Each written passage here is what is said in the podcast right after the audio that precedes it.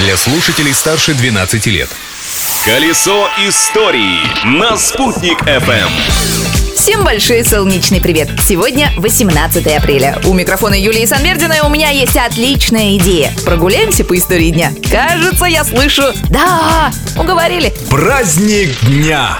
Сегодня отмечается сразу несколько праздников. Всемирный день радиолюбителя, День победы русских воинов в ледовом побоище и Международный день памятников и исторических мест. Девиз этого праздника – «Сохраним нашу историческую родину». В принципе, как и у этой программы. У нас в Башкортостане имеется множество объектов, которые стоит сохранить. Некоторые из них являются даже объектами культурного наследия федерального значения. Например, памятник Салавату Юлаеву, монумент дружбы, дом, в котором жили Ленин и Крупская, и даже здание Аграрного университета. События дня.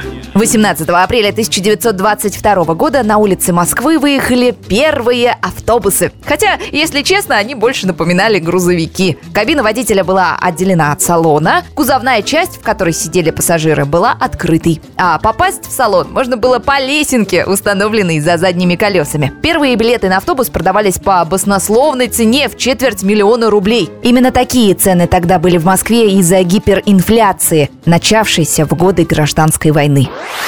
А в Уфе в этот день в 1969 году по улице Рихарда Зорге пошел первый трамвай. Это была первая трамвайная ветка в городе. Успехи столицы Башкортостана в этой отрасли были замечены на самом высшем уровне. Поэтому в 70-м году на базе одного из уфимских трамвайных депо прошел семинар. Начальники 43 трамвайных депо из разных городов страны перенимали опыт уфимских коллег. Личность дня. А судьба этого человека сложилась трагично. В этот день, в 1896 году, родился Дауд Юлты. Писатель, драматург, журналист Дауд Юлты многое сделал для башкирской литературы и национальной печати. В этом ему однажды помог сам Владимир Ильич Ленин. В конце 1921 года вождь пролетариата посоветовал, как лучше освещать в печати сложные стороны общественной жизни и помог с обеспечением газеты «Башкортостан» бумагой.